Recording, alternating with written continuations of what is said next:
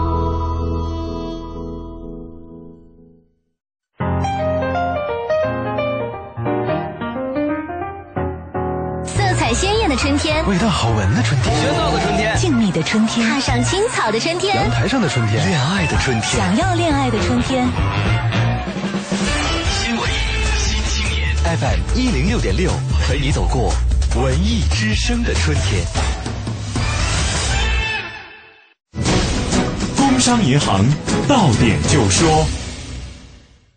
万事如意，购出吉利。工商银行容易购商城开业大吉，重重大礼，款款大令。购物可贷款，积分能抵现。商场地址：more 点 icbc 点 com 点 cn，快来看看吧。详询九五五八八。文艺之声到点就说。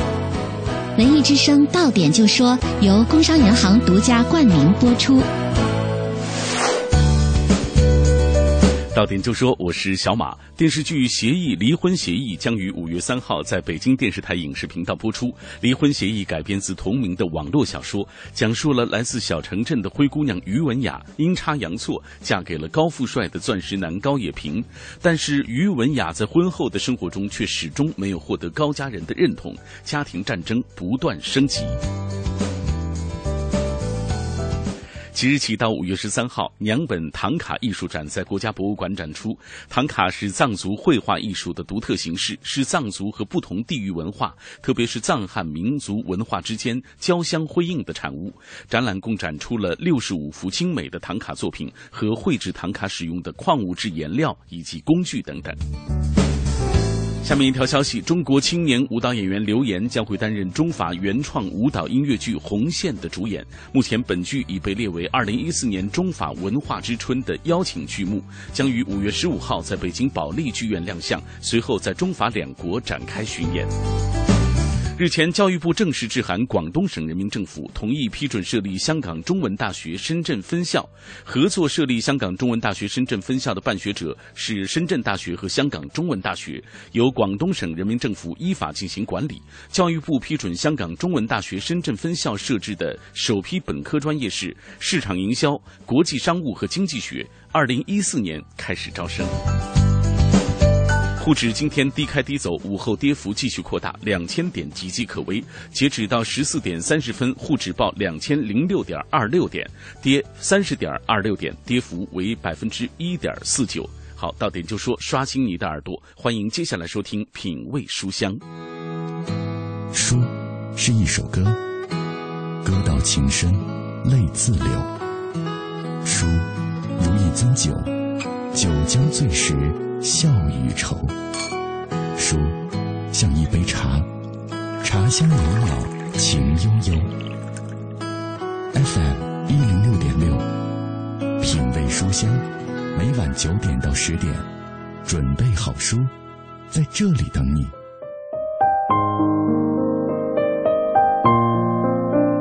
有朋友问我，读书又不能够让人一夜暴富，那为什么还要读呢？我想了想，我说：“我觉得不读书，世界就和纸一样单薄；而读书的人，则会从每一本书里看到这世界的不同侧面，学识和情感也会在阅读当中自然丰厚。读书是为了遇见更好的自己。”读书在你看来有着怎样的益处呢？不知道这一个小时的阅读时光是否可以作为你精神的陪伴？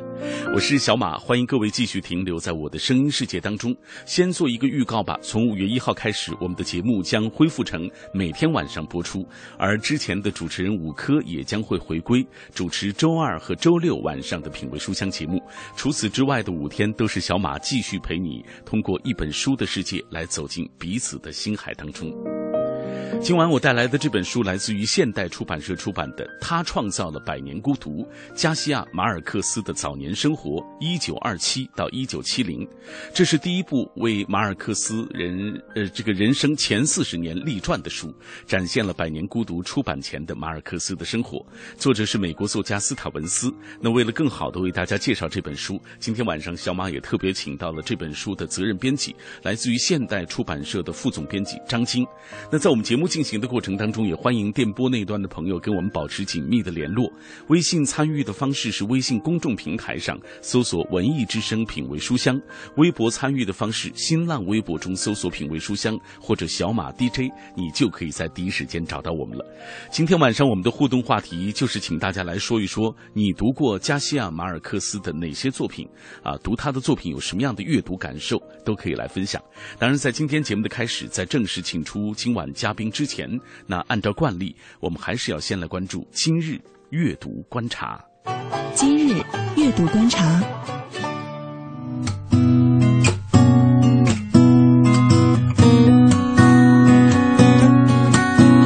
今日阅读观察，首先我们来关注马尔克斯粉丝通宵接力诵读《百年孤独》的消息。四月二十七号的晚上，众多粉丝来到三联书店地下一层，参加了新经典举办的“为怀念永远的马尔克斯”接力全文诵读《百年孤独》活动。活动主办方新经典文化透露。活动中，如果诵读不间断，全部读完这本书，大约需要二十个小时左右。参加诵读的读者每人读三分钟，读大约将近一页的长度。读完，在书页的空白处签上名。这本签满名字的书将会被寄往马尔克斯的家人那里。那截止到二十八号上午九点二十分，共有二百位读者读了一百九十五页。现场的负责人说，现场阅读的氛围特别的出乎意料。到了凌晨两三点钟，还有人在排队。读书。接下来关注 J.K. 罗琳的新作《布谷鸟的呼唤》出版的消息。J.K. 罗琳出版的推理小说《布谷鸟的呼唤》在英美上市之后，获得了作家和媒体的一致好评，被认为是一部才智焕发的小说。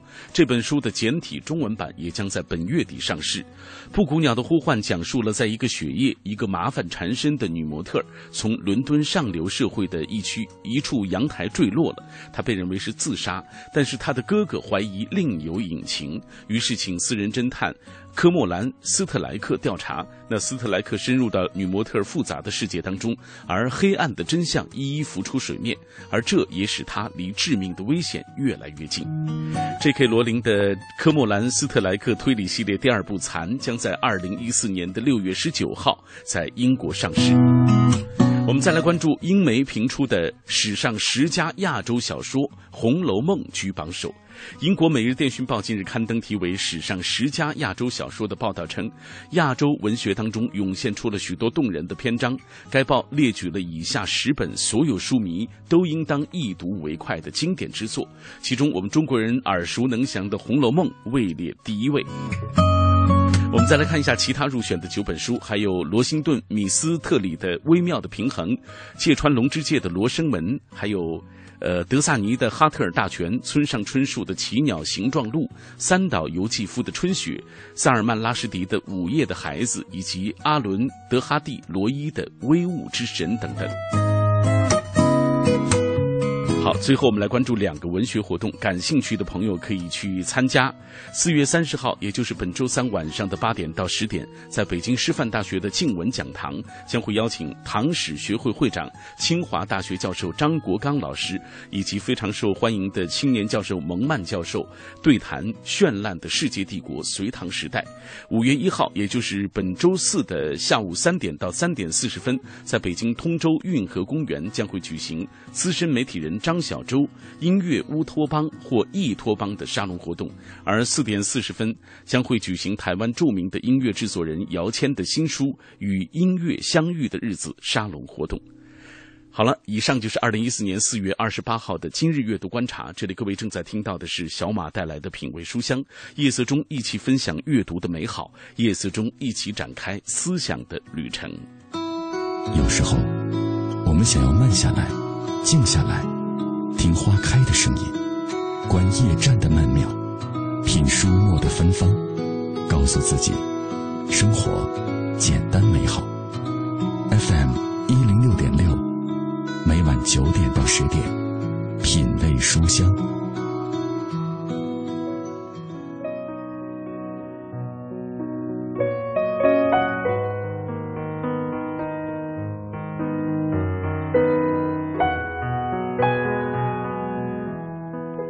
诺贝尔文学奖得主、魔幻现实主义文学代表人物加西亚·马尔克斯于北京时间四月十八号的凌晨逝世了。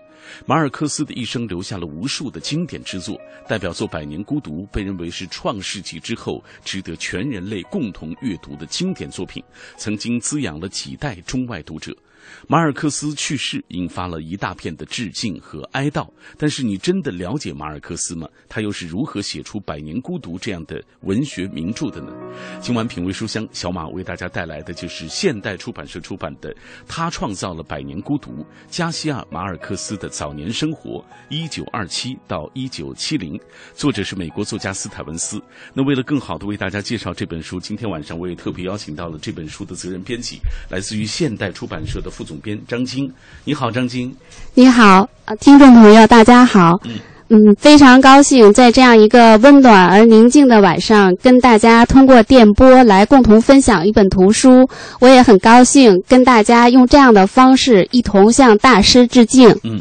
哎，我们今天晚上为大家介绍的就是张晶作为责任编辑编辑的这本书啊，他创造了《百年孤独》加西亚马尔克斯的早年生活。呃，这是集中到一九二七到一九七零年啊。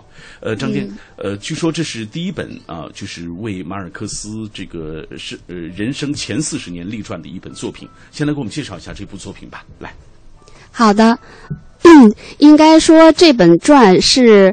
呃，国外学者对加西亚马尔克斯比较权威的一种专业的传记的图书，呃，说第一本也未尝不可，因为到目前为止，可能还没有一本马尔克斯的传，他是这样细致的把他的生活分成了前期和后期。呃，这本传的作者呢，伊兰斯塔文斯是美国安姆赫斯特学院拉丁美洲和拉丁文化系的教授。他呢，潜心研究拉美文学。呃，一九九八年前后的时候，有一个出版社的朋友呢，就建议他说：“你既然研究拉美文学，为什么不给马尔克斯做个传呢？”从那个时候起，斯塔文斯用了十年的时间，遍寻马尔克斯曾经生活过和工作过的呃各个角落，各呃遍呃走遍了他的那个呃。呃，访遍了很多名人，然后专心的写出了这样一部非常严谨的、这样具有学术价值的一本传记。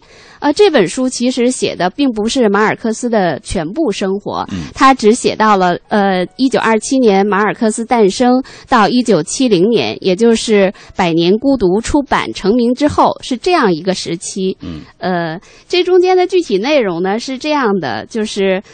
从一九二七年，马尔克斯在阿拉卡塔卡出生，随着父母颠沛辗转，到他大学读法学，然后当记者，美美的怀才不遇，坎坎坷坷。其实他的前半生是有着风风火火的一些经历的，嗯，这些可能一些中国的读者不是很清楚。其实读了这本传，你才知道马尔克斯本身的生活其实就很有传奇色色彩。嗯，这个里边呢，除了写到他的成长，其实更多的写到了马尔克斯在拉丁美洲，在哥伦比亚他的一一个文化意义。嗯嗯，比如说一九四八年总统候选人盖坦遇刺引发的骚乱，到后来卡斯特罗的共产主义革命，从文学爆炸到左右八十年代的新自由经济政策，嗯，从新闻形势的新生到反对哥伦比亚毒枭的战争，从新拉美电影到简化西班牙语拼写，嗯，加西亚马尔克斯其实构成了一股大于生活的力量。那么这本书呢，它的价值也正在于此。哎，那我们刚才也通过这样的方式啊，了解了张晶对这本书的一个解读。这本书是完整呈现了加西亚马尔克斯的写作生涯，还原了魔幻现实主义的现实的一个背景。那这本书，以下我们要通过一个短片来详细的了解一下，他创造了《百年孤独》加西亚马尔克斯的早年生活。今晚分享，他创造了《百年孤独》。加西亚·马尔克斯的早年生活（一九二七至一九七零）。这是第一部为马尔克斯人生前四十年立传的书，展现《百年孤独》出版前的马尔克斯生活。诺贝尔文学奖得主。《百年孤独》《霍乱时期的爱情》等经典著作的作者加夫列尔·加西亚·马尔克斯，用自己的一系列经典作品，影响了遍布世界的几代读者。马尔克斯九十岁那年，美国阿姆赫斯特学院拉丁美洲与拉美文化系教授斯塔文斯萌生了记录这位文学巨匠一生的念头。这本书完整的呈现了马尔克斯出版《百年孤独》之前的迷人生活。在这部倾全力打造的精品中，作者斯塔文斯展现了马尔克斯的早年生活、作品，以及他作为魔幻现实主义之父对世界文学史产生的影响，同时完整的还原了马尔克斯生活中各种政治文化环境，讲述了诞生拉丁美洲魔幻现实主义文学浪潮的现实背景。好，我们通过这个短片了解了这本书的相关的一些内容啊。张晶，你们当初是怎么有想法要引进这本书啊？呃，是通过什么渠道能够知道它在国外的一个影响力的？呃，是这样的，呃，现代出版社呢是一家以运作畅销书为特色的这样一个出版社。我们的一条很重要的产品线就是人物传记。呃，这些年呢，我们也陆续出版了，呃，包括赛林格传。呃，还有，呃，玛丽莲梦露、朱丽叶罗伯茨，然后包括中国的郎朗，然后邓丽君，还有韩国的宋慧乔，做了一系列的人物传记。那么我们的视野可能就比较会关注世界各地的这个人物传记图书类的出版。呃，这本书的信息应该是版权代理公司，我们因为有经常的合作关系，他们推荐给我们的。对，然后对于这样一个大师的传，我们还是很感兴趣，就很快动手决定来做呃做这本书。嗯，那他在国外的影响怎么样？这本书推出之后，呃，应该说它不是一个能够像《百年孤独》那样立马就怎么样的很畅销的一个书。嗯，但是。呃，毕竟他是研究马尔克斯比较权威的一个作品，而且他作者是用很严肃的这个方式来写，他用了整整十年的时间，所以在美洲、呃美国，包括拉美，他是是呃出版之后是历时有一些文学评论界的反应，嗯，而且对这位大师，呃他的一些论点和方法还还是有很独到的见解的，所以这个书在美国出版是一零年。我们引进是一一年，所以这个时间可能周期不是很长。那么它在国外谈不上畅销，但是绝对是受人尊重的一本书。没错啊，而且它这个视角非常独特，就是它呃把马尔克斯这个它分成了，比如说早期的一些早年的生活，对，哎对，所以这个呃分法其实也比较独特。因为还有他的晚年生活，是是是，对他已经在写。对对，所以我们接下来要通过一个短片了解一下这本书的作者伊兰斯塔文斯以及译者史国强的相关的情况。好的，作者伊兰斯塔文斯是安姆赫斯特学院拉丁美洲和拉丁文化学教授，他写有《西班牙传统》《论外来语》《西式英语》《编字典的时光》《消失》和《批评家之旅》等著作。他曾经获得众多奖项与荣誉。如智利总统勋章和犹太人图书奖，斯塔文斯的作品被翻译成十几种语言，有些还改编成话剧和影视作品。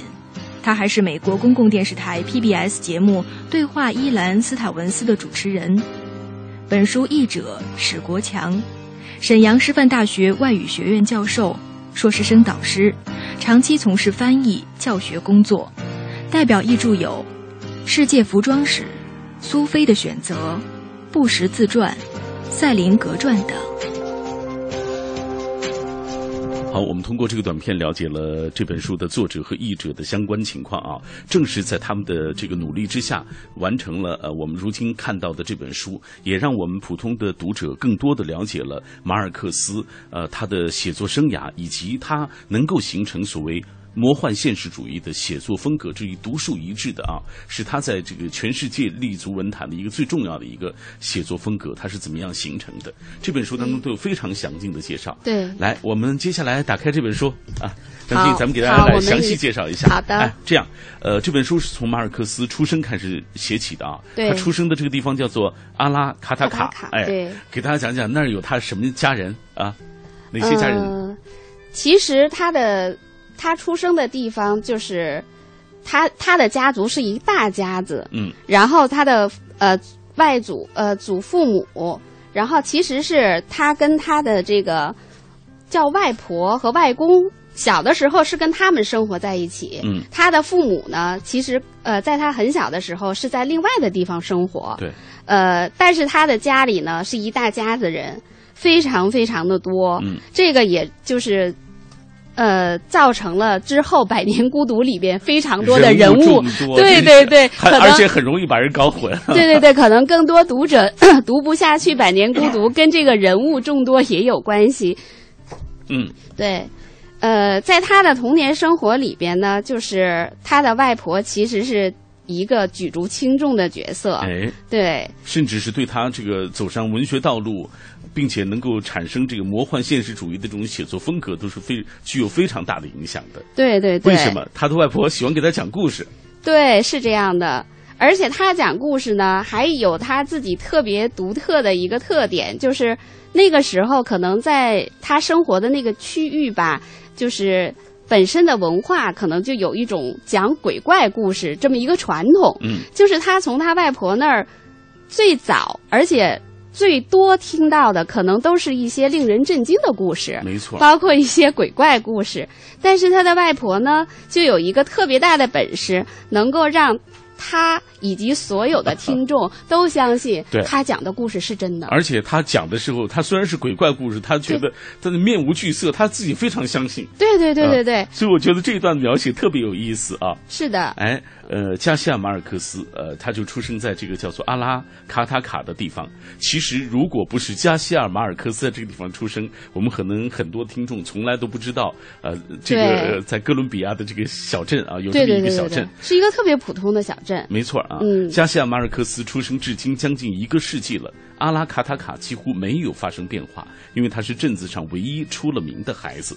近年来发生了一次戏剧性的变化，这变化不仅仅发生在阿拉卡塔卡。整个地区都是如此，因为旅游业的兴起，喜欢他小说的游客成群结队的赶到这里。加西亚马尔克斯并未插手当地的旅游业，当地的政府机构和私营机构，如在阿拉卡塔卡啊，包括这个巴兰基亚等等这些地区，都希望利用这一这个作家为这一地区来带来关注啊。如今这个阿拉卡塔卡。最好的一个景点就是带着游人参观加西亚马尔克斯度过童年的一些地方。对对对。哎，你看，加西亚马尔克斯正是在阿拉卡塔卡，正是和他的呃外祖母啊一起生活的过程当中，并且他们这个家族，我觉得说实话，呃，我注意看这部分，我才了解，加西亚马尔克斯其实受到的影响更多的是来自于女人。对，没错，没错。包括保姆，包括他的外祖母亲戚，哎，对，很多都是女人，包括佣人，对，所以这个之后，呃，在《百年孤独》包括马尔克斯的另外一些作品里边，女性的角色也很多，没错，而且起着最重要决定作用的也是女性，嗯，像乌尔苏拉。对对对，就《百年孤独》当中的女主人公，对对对，实际上我觉得就有他们家族当中的那样当然温暖女性的一个代表。没错没错。呃，加西尔马尔克斯有人说，如果一九三六年不离开阿拉卡塔卡，那年他因为那年他的父母才把他接到苏克雷，他就永远成不了作家。那个时候他的父母又生出了其他孩子，他离开了老家，啊，离开了那个虽然环境有些封闭的，但是却是对他来说成长非常重要的地方。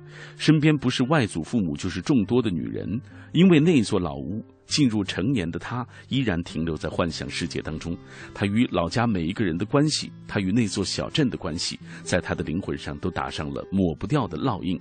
离开了阿拉卡塔卡，就是被逐出了天堂。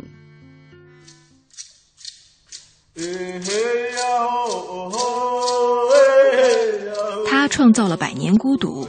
加西亚·马尔克斯的早年生活（一九二七至一九七零）这本书，完整的呈现了马尔克斯出版《百年孤独》之前的风风火火的岁月。从他在阿拉卡塔卡出生，随父母颠沛辗转到读法学、当记者，每每怀才不遇、坎坎坷坷，写到他与拉美知识分子的友谊，再到二十世纪后五十年里。在哥伦比亚和整个拉丁美洲，加西亚·马尔克斯扮演了不可缺少的角色。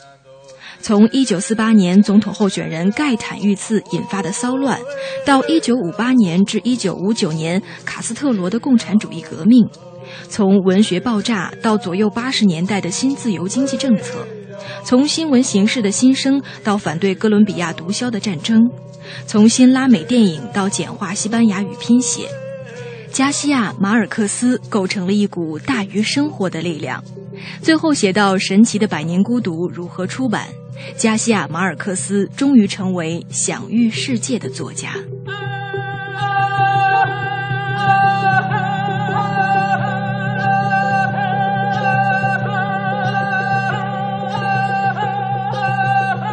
品味书香，我们今天为大家带来的这本书来自于现代出版社出版的《他创造了百年孤独：加西亚·马尔克斯的早年生活（一九二七到一九七零）》。在我们节目进行的过程当中，也欢迎电波那一端的朋友来跟我们保持紧密的联络。微信参与的方式是微信公众平台上搜索“文艺之声品味书香”，微博参与的方式，新浪微博中搜索“品味书香”或者小马 DJ，你就可以在第一时间找到我们了。今天晚上我们的互动话题就是请各位来说一说你读过加西亚·马尔克斯的哪些作品，有什么样的阅读的感受。那这样，张晶，我们接下来就来一起看一看大家的留言。好呀。天空之城说了。我看过没有人给他写信的上校，书中的上校贫病交加，每天为了吃什么而发愁，当掉了家中所有的东西去换能吃的东西。他和妻子深受饥饿的困扰，但是他一直抱有那种乐观积极的生活态度。每周他都信心满满的去等信。尽管每一次都会失败而归，但他下一次的继续依然会继续去等信。生活充满了绝望，却阻挡不了追求梦想的那个脚步。呃，你看，没有人给他写信的上帝，而是这个上校啊！我看了这本书之后，我觉得，可能很多人对于这本书都有一个最大的感受，就是那个上校的那种生活的那种孤独和绝望啊。是，但是他同时又对那个。那个信啊，有那么憧憬啊，有那么多的憧憬，有那么多的期待，对啊，而且我觉得他那个，其实他最后的结尾啊，是具有多义性的。有人觉得他是充满了期待，也有人觉得那是一种绝望，一种绝望，是真的，嗯是是。来，我们继续看一看大家的留言。今天很多朋友提到啊，他们读马尔克斯作品的感受。圣月心理自然说，最近马尔克斯逝世了，我就买来了《百年孤独》和《霍乱时期的爱情》。听别人说了，孤独是不好读的。魔幻现实主义比较抽象，而爱情那本书呢，据说用的是绝情小说的手法写的啊，比较通俗。但现在呢，其实我这个工作起来呢，因为特别忙，还没有看呢啊，所以今天呢，先来听一听关于对于这个马尔克斯先生的一个相关的一个介绍，这样也让自己更好的去理解他为什么成为一个那样伟大的一个作家。是好，马上进入广告时段了。广告之后回来，我们邀请大家继续的来分享我们今天为大家带来的这本书，来自于现代出版社出版的《他创造了百年孤独》。有时候，我们想要慢下来，静下来，听花开的声音，观夜战的曼妙，品书墨的芬芳，告诉自己，生活简单美好。FM 十点，品味书香。有人说，走到哪儿都能听到他的节目，网上到处都是他的电台。即使拥有众多粉丝，他对广播也一直保持感激和谦逊。大家好，我是李志，木子李山四志。五月一号起，人气 DJ 李志携他的不老歌诚意加盟文艺之声 FM 一零六点六。音乐之外，有一些生活，有一些好玩。每天晚上八点到九点，不早不晚，在这个刚刚好的时间，听听李志的音乐脱口秀。买汽车配件用品到西国贸汽配基地西南三环丰益桥西。听天气知冷暖。好，我们一起来关注天气。今天夜间晴见多云，南转北风一到二级。明天白天晴，北转南风二到三级。最高气温二十八摄氏度，最低气温十一摄氏度。未来两天，北京将会持续晴好天气，气温也将不断上升。提醒大家要注意补水防晒。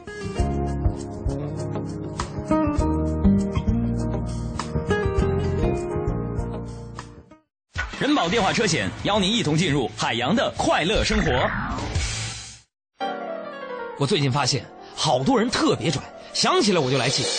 你说说，这帮人验车有人代办，事故车有人代管，修车他们不花钱。北京三百多家 4S 店直赔，随便挑地儿。最可恨的是，买车险还比别人少花百分之十五啊！还有大礼包给他们，他们凭什么？凭什么？唉，谁让人家打人保电话车险投的保呢？四零零一二三四五六七都存上，咱都打。欢迎收听海洋的快乐生活。大家好，我是海洋。说深夜的时候，海洋下夜班回家了，在路上呢，就遇到了劫匪。这个劫匪把刀架在海洋的脖子上，凶神恶煞的问：“说，要钱？”还是要命。当时我想了想啊，我想了想，命我已经有了。我说哥，我要钱。我想要怒放的生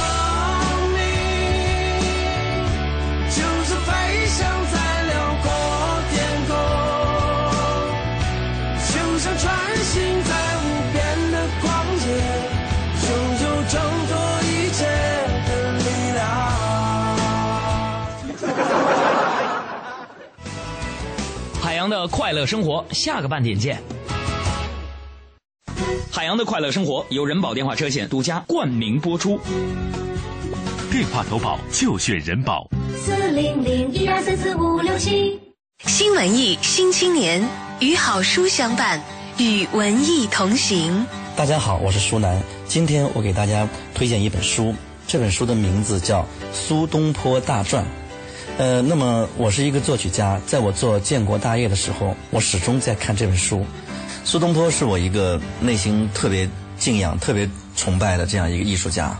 大家看这本书呢，挺有意思的。就是说，你工作顺利的时候，事业蓬勃的时候，你可以看他出世的部分；你工作不顺利的时候，你可以看他上半部。这本书特别有意思，能给人特别大的检验、解压的感觉。新文艺、新青年和好书相伴，与文艺同行。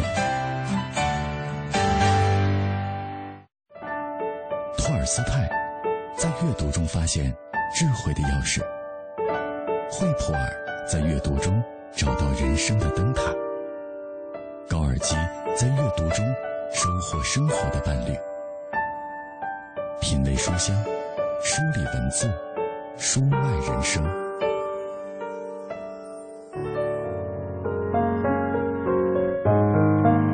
很多时候，你以为很多看过的书籍都会成为过眼云烟，不复记忆。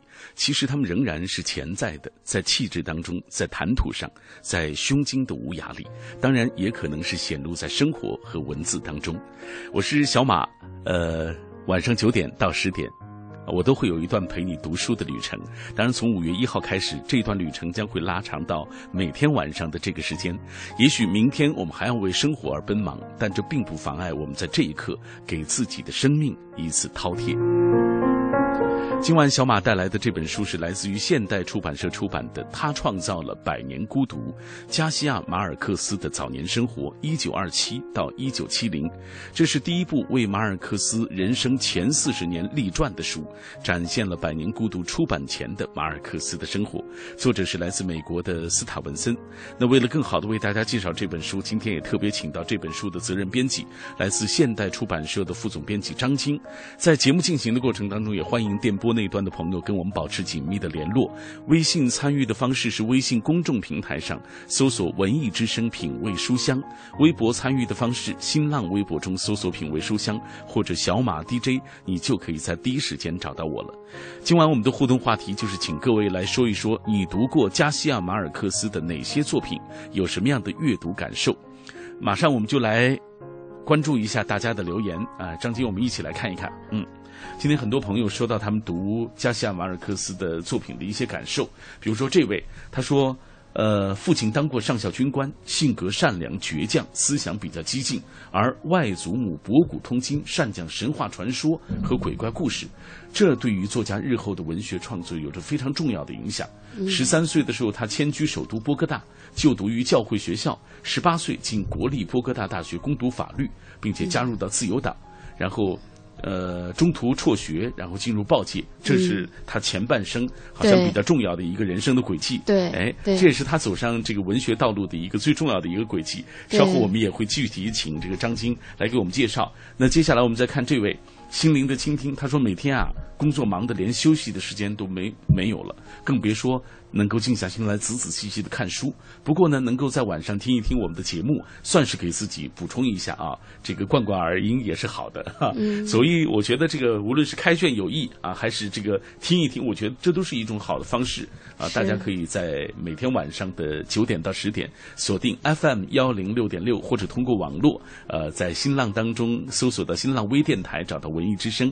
呃，无论你在这个国度的哪一个角落，在世界的哪一个角落，你都会在。这一刻啊，我在你最近的地方说话给你听。来，霍海人说，马尔克斯还不到九十吧？啊，这个刚才听到介绍，今天这本书当中说，呃，有人为他纪念他而创作这本书啊，对，所以就是呃，记得这个斯塔文森啊，在这本书当中也说到了一些非常啊这个重要的一些内容。呃，苏小克他说，呃，百年孤独，说实话我看不下去。以前听节目介绍过，我都听得迷迷糊糊的。后来听同事说这个太难懂了，而霍乱时期的爱情呢，相对来说更好懂一点。是，哎，张晶，大多数的读者可能都有这个反应。嗯，因为这个，我觉得就是从我个人的阅读经验来说，也是这样。这里边有一个客观的事实，咱先抛开内容不说哈，一个写爱情，一个写家族，就是从创作的时间可能也有一个过程，因为。《百年孤独》是在他四十岁左右的时候写的，嗯，然后《混乱时期的爱情》是后期的作品。那这个作家自身他的这个写作的一个转变、成熟，可能对这个作品的理解也有一定的影响。嗯，对，我觉得可能是这样的。再加上《百年孤独》这部小说当中人物太多了，而且他们的名字都很相近，对，都很相近。对对对对，你稍不注意，你就说，哎，他怎么又和他在一起了？说的是，而且本来那些人物就很乱。对。对，因为它的主题就是乱伦嘛，所以主题就是乱伦的。对对对，嗯，来，下面这位他说读过《百年孤独》和没有人给他写信的上校，这个《百年孤独》和《红楼梦》是我一边读一边写出了一个家谱的作品，因为特别难啊。嗯，这个而没有人给他写信的这个上校确实打动我的也是结尾，不知道上校结尾如何，总会有各种这个设想，总觉得他那么的不容易啊。嗯，好的作品可能都会给大家一个开放的结尾吧。没错，没错啊。所以这个我们知道，没有人给他写信的上校，那个结尾也被称为这个很有名的一个结尾啊。这是很多这个呃很多人想模仿的一种呃这个结尾的方式。对。那接下来我们继续回到这本书当中，张晶。好。呃，我们接下来给大家讲一讲这个马尔克斯他怎么成长为一个文学青年的啊，对他影响大的作家呀等等这些来给大家讲一讲。好的。嗯，从我阅读这部传呢，是这样的，就是马尔克斯特别小的时候呢，他特别喜欢，呃，读的读物是《一千零一夜》，然后影响还很大的是《圣经》，嗯，然后呢，就是一些其他的儿童读物了，像格林兄弟讲述的民间故事呀，像大仲马的《基督山伯爵》呀，这些儿童们都会喜欢的读物，嗯所以他的那个幼年的阅读可能还是偏重于那种童话呀、呃神灵的崇拜呀，他可能喜欢这样一些东西。嗯那么到后来他长大了之后呢，上了大学，呃之后他自己觉得就是。对他的创作影响很大的作家有几个，第一个不能不说的就是卡夫卡。嗯，对，他变形记，嗯，是的，是的，他对这个《变形记》的第一句话印象极其深刻，就是那个早晨起来之后，他发现自己变成了一只昆虫，嗯特别大的这个很吓人的这个。他当时这个呃的感觉就是，他说卡夫卡。呃，他的那个讲故事的方式居然跟我的外婆一模一样，哦这是很震惊，让他很震惊的一个，所以他对卡夫卡的作品是非常喜欢的。然后呢，还有一个就是，呃，对他影响比较大的作家应该是美国的福克纳。嗯，他从福克纳身上学到的，可能更多的是就是通过文学、通过小说的形式来再现历史。这个就是他魔幻现实主义当中那个非常现实的那一部分，现实主义的一部分。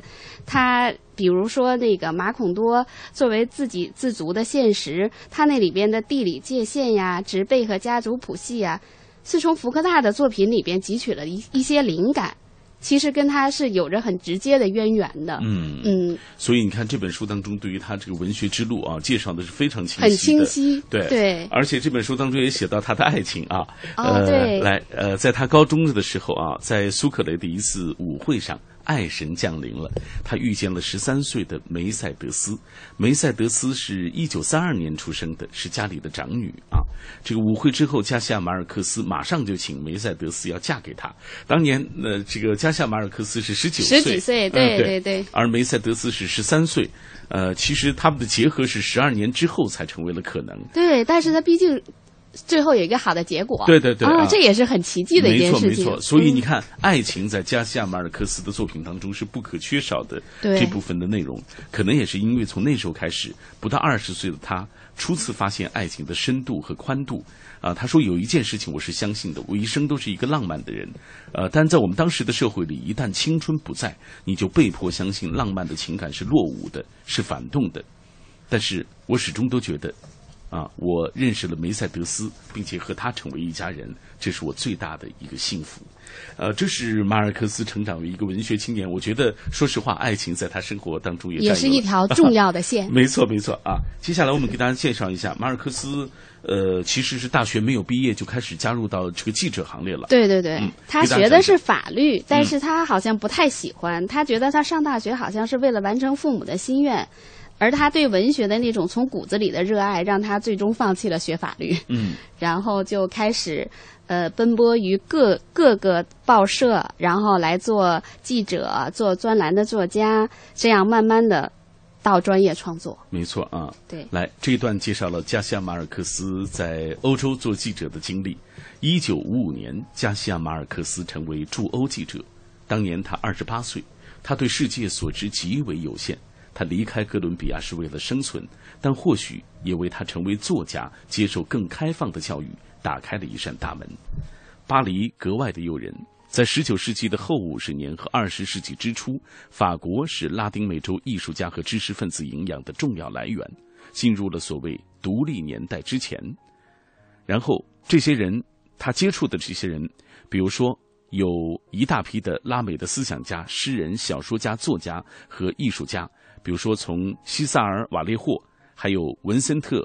呃，胡德布洛，还有阿列霍·卡彭提尔，呃，奥克塔维亚·帕斯等等，他们在巴黎都接受了洗礼。也正是和他们在进一步接触的过程当中，加西亚马尔克斯更坚定了自己成为一个作家的这样一个决心。诺贝尔文学奖得主，《百年孤独》。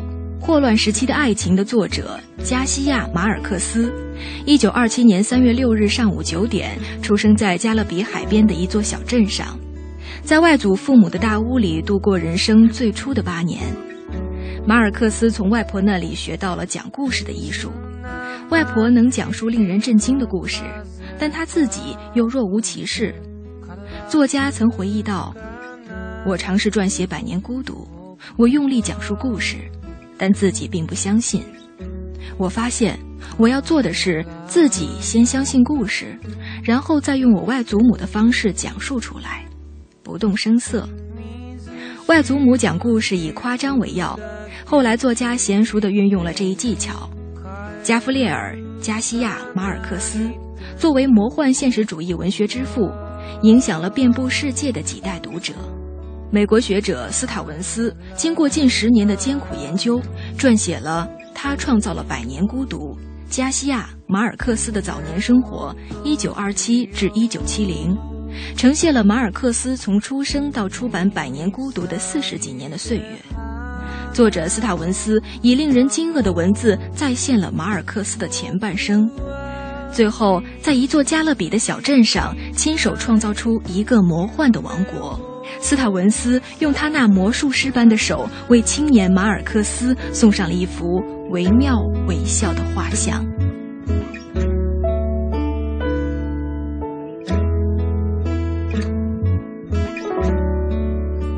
这本他创造了百年孤独，加西亚马尔克斯的早年生活，为我们还原了一个呃加西亚马尔克斯他早年的青年时代到他的中年时代的一个非常重要的一个轮廓啊，也非常清晰的一个轮廓。那我们接下来继续回到这本书当中，张晶，我们接下来看一看，就是说他之所以能够。在世界文坛占有一席之地啊，就是因为他的这种独特的写作风格，就是魔幻现实主义。魔幻现实主义其实也是和拉丁美洲那个土地是有关系的，他们好像就有这样的传统。对对，嗯，其实魔幻现实主义文学这种呃形式，或者说这种文学浪潮呢，是起始于二十世纪五十年代的拉丁美洲。嗯，呃，呃，那个时候拉丁美洲的政治呢，应该说是很黑暗的。然后呢，文学创作里边呢，其实就融合了很多古印第安文学啊、现实主义文学，还有一些呃西方现代派的文学的一些经验。然后作家们呢，就把一些幻象和现实、神话和现实水乳交融。嗯。然后呢，又借鉴一些比如呃象征啊、寓意啊、意识流啊等一些西方现代派文学的表现手法。然后来集中展示拉美地域色彩，所以这样魔幻现实主义其实它是有着非常浓郁的地方色彩的这样一一种文学形式。嗯嗯，你看魔幻现实主义啊，这个这本书当中有一段描述，他说魔幻现实主义这说法宛如小虫子，紧紧地粘在了加西亚马尔克斯的身上，光怪陆离、神秘和怪诞杂糅并存。加西亚马尔克斯使用的这些元素，并非来自于肥皂剧。现魔幻现实主义被挂在嘴边上，而且定义模糊，结果变得毫无意义。啊，就是这称谓一度试图混淆事实与小说、自然与超自然之间的界限，但是，最终这个魔幻现实主义的这种风格，让加西亚马尔克斯他确立了在世界文坛的他的独特的一个地位。呃，其实也有人指出，魔幻现实主义是来自于卡夫卡的。我听说，我听过有一种说法啊，应该有一些相似的元素吧，在这里边，他的那种呃比较。奇幻，对对对。对啊，还有人指出是像对来自于博尔赫斯啊，什么鲁尔夫啊等等，哎对，所以其实魔幻现实主义不管怎么说，它就是拉丁美洲那块土地上那片呃那片土地上培育出来的。对，好，我这本书当中当然最重要的部分就是写到了呃加西亚马尔克斯写《百年孤独》啊，对，然后。呃，写那个，尤其是马孔多啊，对对对，那个地方是他完全臆造出来，但是他一定是有原型的。是，来讲一讲他写《百年孤独》的过程。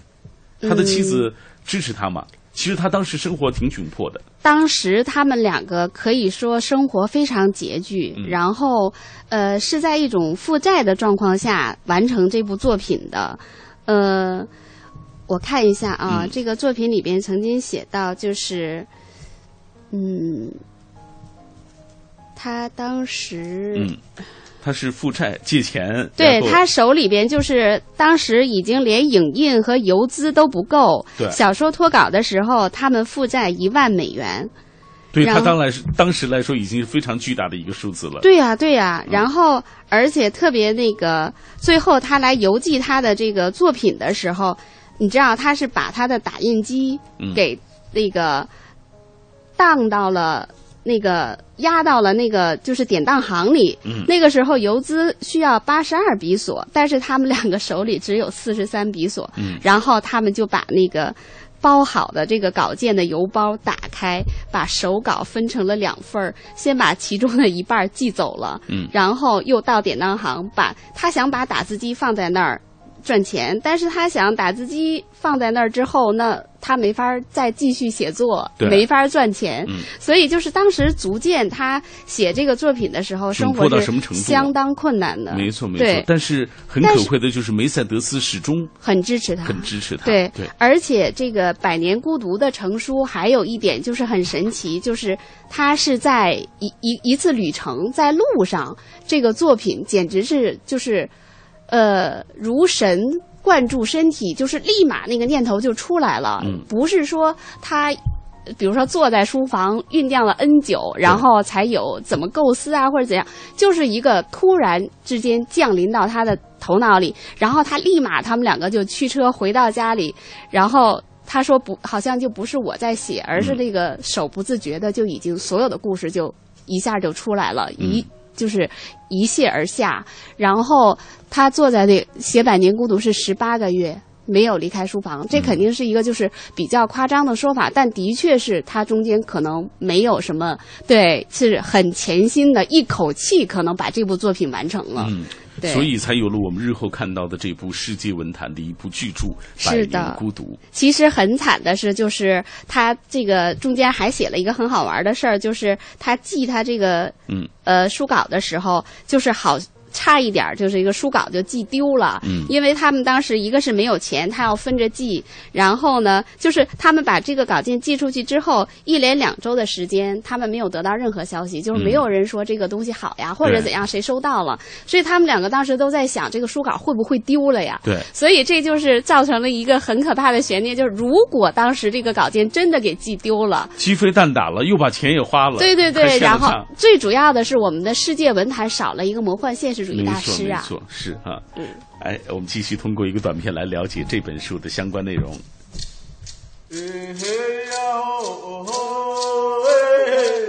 他创造了《百年孤独》，加西亚·马尔克斯的早年生活（一九二七至一九七零）这本书，完整的呈现了马尔克斯出版《百年孤独》之前的风风火火的岁月。从他在阿拉卡塔卡出生，随父母颠沛辗转到读法学、当记者，每每怀才不遇，坎坎坷坷，写到他与拉美知识分子的友谊，再到二十世纪后五十年里，在哥伦比亚和整个拉丁美洲，加西亚·马尔克斯扮演了不可缺少的角色。从1948年总统候选人盖坦遇刺引发的骚乱，到1958年至1959年卡斯特罗的共产主义革命，从文学爆炸到左右80年代的新自由经济政策，从新闻形势的新生到反对哥伦比亚毒枭的战争，从新拉美电影到简化西班牙语拼写，加西亚·马尔克斯构成了一股大于生活的力量。最后写到神奇的《百年孤独》如何出版，加西亚·马尔克斯终于成为享誉世界的作家。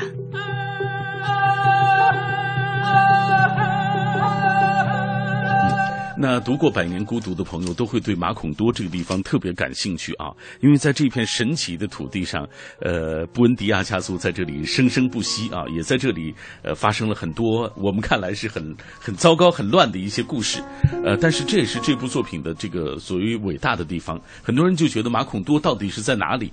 呃，张晶这本书当中其实也对这个这个问题做了一些阐释。马孔多嗯啊。呃呃，这三个字好像原来是一个种植园的名字。对对对，嗯，但是其实，呃，一呃，斯塔文斯他理解的就是，其实马孔多是，呃，马尔克斯对他童年生活过的阿拉卡塔卡的一个影射。嗯，就是其实是他的那个，呃，说故乡也好，说他生活过的那个根的地方也好，其实是这样一个地方。嗯，对，但是他绝对不是说是。呃，一个现实的一个什么地方，嗯或者是怎样的？对，对，包括我还看到有人解读说是应该在非洲的某一个小镇。这应该不是。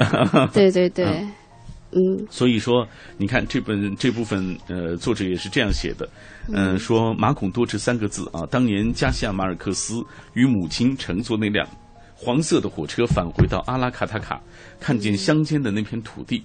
这三个字就清楚地写在大门上啊！他说：“自从我和外祖母首次外出，这几个字就吸引了我的注意力。但我进入成年之后，我喜欢这个名字里那诗一般的韵味。我从未听到有人说过那几个字，也没有问问自己这几个字的意思。但是它却深深地烙印在了我的心底。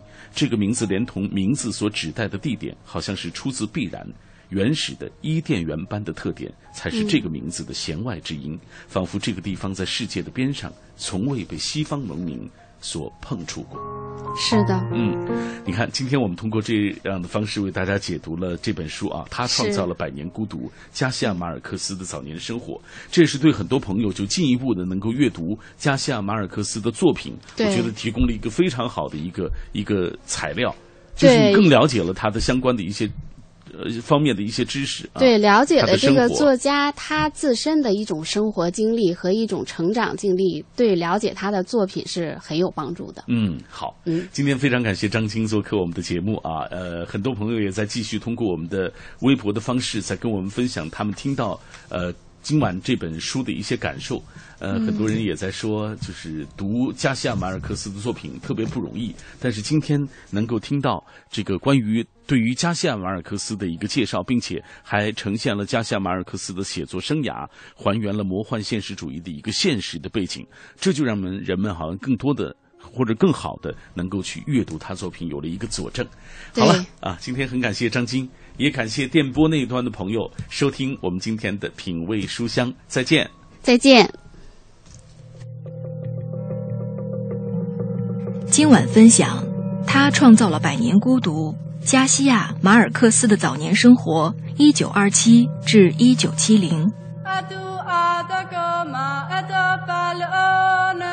这是第一部为马尔克斯人生前四十年立传的书，展现百年孤独出版前的马尔克斯生活。诺贝尔文学奖得主。《百年孤独》《霍乱时期的爱情》等经典著作的作者加夫列尔·加西亚·马尔克斯，用自己的一系列经典作品，影响了遍布世界的几代读者。马尔克斯九十岁那年，美国阿姆赫斯特学院拉丁美洲与拉美文化系教授斯塔文斯萌生了记录这位文学巨匠一生的念头。这本书完整的呈现了马尔克斯出版《百年孤独》之前的迷人生活。在这部倾全力打造的精品中，作者斯塔文斯展现了马尔克斯的早年生活、作品以及他作为魔幻现实主义之父对世界文学史产生的影响，同时完整的还原了马尔克斯生活中各种政治文化环境，讲述了诞生拉丁美洲魔幻现实主义文学浪潮的现实背景。